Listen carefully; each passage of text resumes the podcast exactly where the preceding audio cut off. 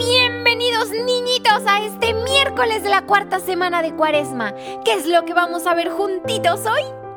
Sanando al ciego. ¿En dónde lo encontraremos? En el Evangelio según San Mateo capítulo 20, versículos del 29 al 34. Ay, casi me quedo sin aire, pero creo que lo vamos a lograr. Así que vamos bien juntitos a leer el mensaje que nuestro Rey y Salvador tiene para nosotros hoy. ¿Están listos? Cuando ellos salían de Jericó, mucha gente siguió a Jesús. En eso dos ciegos que estaban sentados junto al camino, al enterarse de que Jesús pasaba, se pusieron a gritar, Hijo de David, ten compasión de nosotros. La gente los reprendía para que se callaran, pero ellos gritaban más todavía, Señor, Hijo de David, ten compasión de nosotros. Jesús se detuvo los llamó y les preguntó, ¿Qué desean que haga por ustedes? Le respondieron, Señor, que se abran nuestros ojos. Jesús se compadeció de ellos, les tocó los ojos y enseguida comenzaron a ver y los siguieron. Palabra del Señor. Gloria a ti, Señor Jesús. ¡Guau, niñitos! ¡Guau!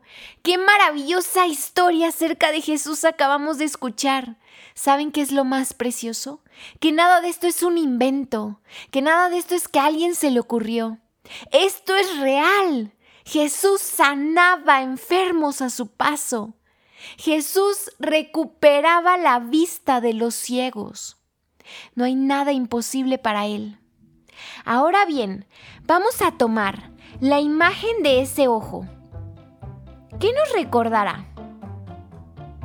Nos recuerda que Jesús realmente escucha nuestras oraciones y peticiones y Él se compadece de nosotros y de nuestras necesidades. Él le da importancia a lo que suplicamos. Él no deja de escucharnos ni un solo segundito. Es más, ahorita mismo Él nos está oyendo. Muchas de las historias de la Biblia nos muestran a Jesús cuidando, relacionándose con ciertas personitas que sus discípulos y la gente en general creen no ser dignas de recibir tratamiento alguno por parte de Jesús, ya sean niñitos o algunos pobres ciegos o quizás también a las mujeres. Los seguidores de Jesús veían a este grupo de personas pensaban que ellos no valían la pena, que Jesús eh, no debía desperdiciar su tiempo en ellos. Pero Jesús claro que no estaba de acuerdo. Dos cieguitos se sentaron a esperar a Jesús y lo llamaron cuando pasó. ¿Cómo lo llamaron? ¿Recuerdan? Hijo de David, lo que significa que creían y sabían que Él era el Mesías. Mientras las demás personas les decían, cállense, cállense, Jesús se detuvo, se acercó a ellos y les preguntó qué es lo que ellos querían. Aquellos cieguitos le respondieron con el deseo más profundo de su corazón, poder ver. Inmediatamente Jesús se compadeció de estos hombres y ¿qué hizo? Lo sana. Lo más hermoso, hermosísimo de esta historia es que cuando los ojos de estos hombres se abren la primera vez, la primera imagen que ellos lograron ver es de Dios mismo en forma humana.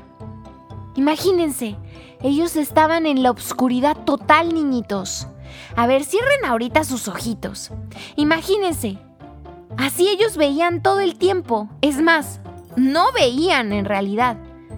Ellos estaban siempre a obscuras, siempre como si se hubiera ido la luz en sus casas, es de noche y no pueden ver porque no hay velas, porque no hay luz, porque no hay nada.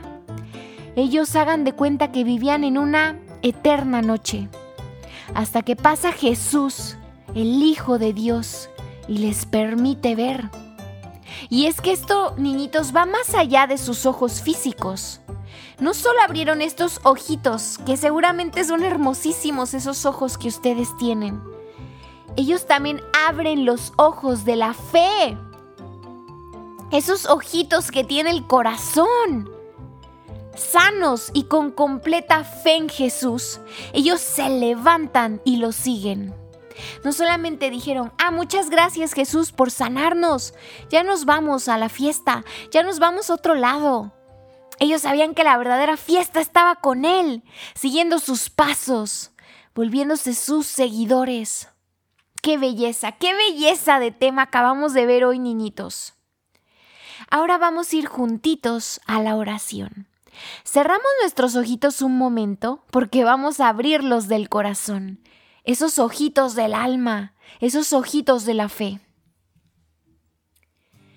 Oh amadísimo Jesús, mejor amigo nuestro, eres el Maestro, el Pastor, aquel que siempre escucha nuestras súplicas, aquel que se da cuenta de aquello que necesitamos y nos duele.